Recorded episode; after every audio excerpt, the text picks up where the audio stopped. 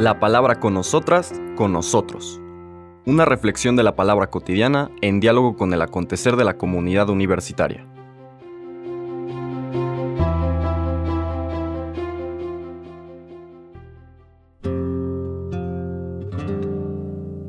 Hola, buenos días. Bienvenidas, bienvenidos a la palabra con nosotras, con nosotros. Hoy viernes terminamos la segunda semana del tiempo ordinario en estas lecturas. Vamos a leer los versículos 13 al 19. Podríamos decir que es el culmen y vamos a explicar en un momento por qué de toda esta dinámica de presentar el misterio de Jesús. Después eh, como este Jesús que viene a transmitirnos el mensaje de Dios, que es Abba, un papá que nos contempla con amor, y que quien vive desde este Dios que contemplándole lo sana, tiene la capacidad de transmitir, de comunicar el perdón de Dios, de sanar los corazones, de hacer que la gente encuentre una vida renovada. Eventualmente entra en conflicto con quienes creen que tienen la autoridad para decidir qué es lo que Dios quiere y cómo Dios se va a relacionar con las personas y se ponen eh, bloqueando la puerta hacia Dios como intermediarios em, y llegan inclusive a pretender acabar con el Señor Jesús. Ayer veíamos una especie como de paréntesis para diferenciar quienes están en conflicto con Jesús y quienes están entusiasmadas y entusiasmados con Jesús y quienes desde su situación de vivir atormentados se acercan a Jesús son liberados y encuentran una vida nueva. Y así llegamos a esta Tura de los versículos 13 al 19 que como les comentaba es el culmen de todo esto. Una acción simbólica que el Señor Jesús toma para subrayar que habiendo dedicado todo lo que podía a tratar de incorporar al pueblo de Israel en general, incluyendo autoridades religiosas y civiles, ante la cerrazón, ante la dureza de corazón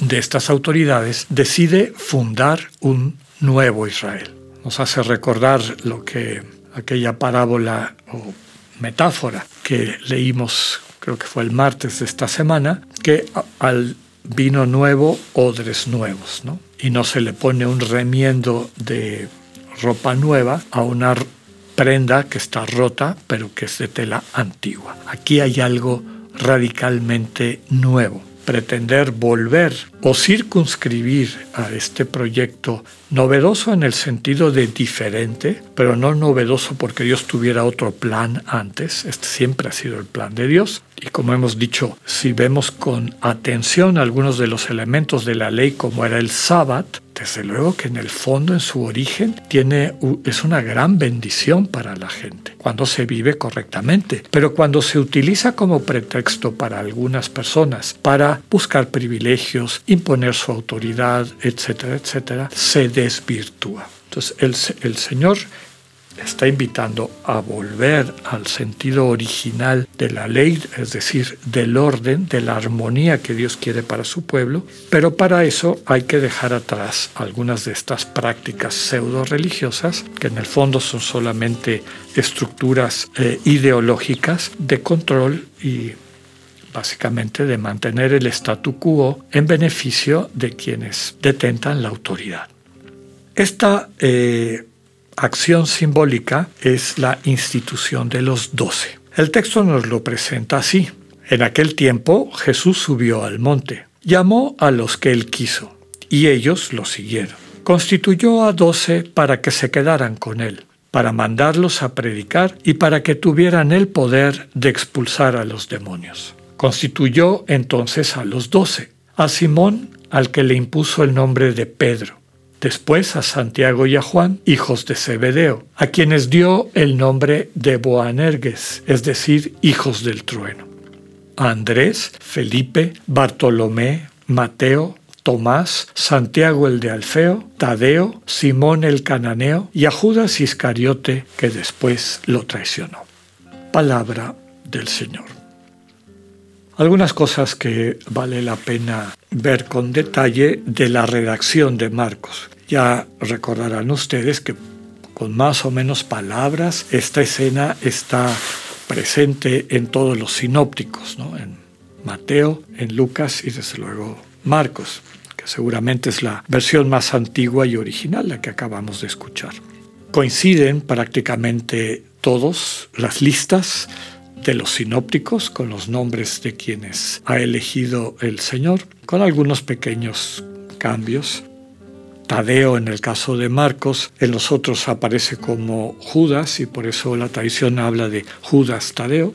En otros se habla de los dos nombres de Mateo, Leví y Mateo, pero básicamente son los mismos. Y hemos dicho que en este grupo hay personas con pasados muy diferentes y que en el Señor o alrededor de Jesús, quienes tradicionalmente habían estado opuestos encuentran su vocación a ser hermanos.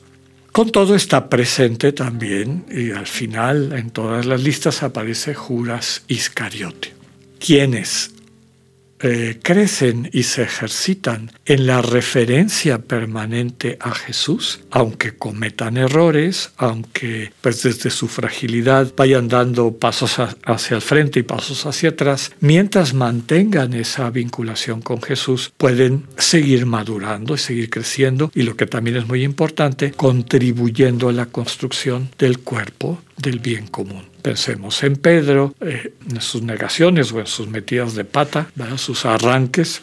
Pensemos también en Santiago y Juan, que nos dice el texto que el Señor les puso el nombre de Boanerges, hijos del trueno. ¿Por qué? Porque tenían un carácter bastante fuerte. Recordemos que ellos son los que quieren hacer llover este fuego del cielo para destruir a un pueblo que no les quiso vender comida, ¿no?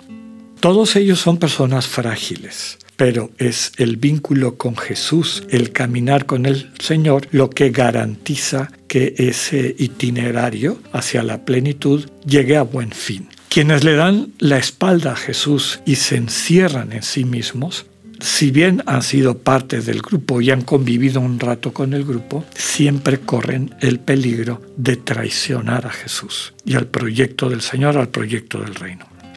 Volviendo al inicio de la lectura, nos dice el texto que Jesús sube a un monte. Es desde luego una referencia a Moisés que sube al monte al lugar del encuentro con Dios. Esto lo retoma Mateo con mucha fuerza y claridad porque inmediatamente después de esto viene el sermón del monte donde Jesús predica la nueva ley. Este nuevo Moisés que trae una nueva ley para compartir con su pueblo. Pero en el fondo, esto lo retoma Lucas con más sensibilidad, está hablando de un encuentro con Dios, de una oración con Dios. Después de haber orado con Dios, de haber dialogado con Dios, Jesús toma esta decisión. La decisión, ya lo hemos comentado, de fundar un nuevo Israel, 12 nuevos patriarcos, 12 nuevos, nuevas tribus, llamémosle así, recuperando el elemento simbólico de lo que fue el inicio de Israel como pueblo. Y después de hacer este acto simbólico, de decir ese Israel ya no es, ahora hay un nuevo Israel, que es el que va a llevar adelante el proyecto de Dios, subraya cuál es el caminito que van a seguir, ¿no? Quedarse con él, para que después puedan ser mandados a predicar y que su predicación tuviera la fuerza de expulsar a los demonios. Esa es la vocación de todas y todos nosotros. Somos invitados, invitadas a estar con el Señor, aprender de Él, dejarle transformar nuestras vidas, experimentar como nos manda a ser buena noticia para las demás personas y en ese vínculo con el Señor y el amor que compartimos, percibir cómo eso nos da el poder de expulsar a todo aquello que impide que la vida plena, que el amor florezca en los corazones de nuestros hermanos y hermanas. Que tengan un buen día, Dios con ustedes.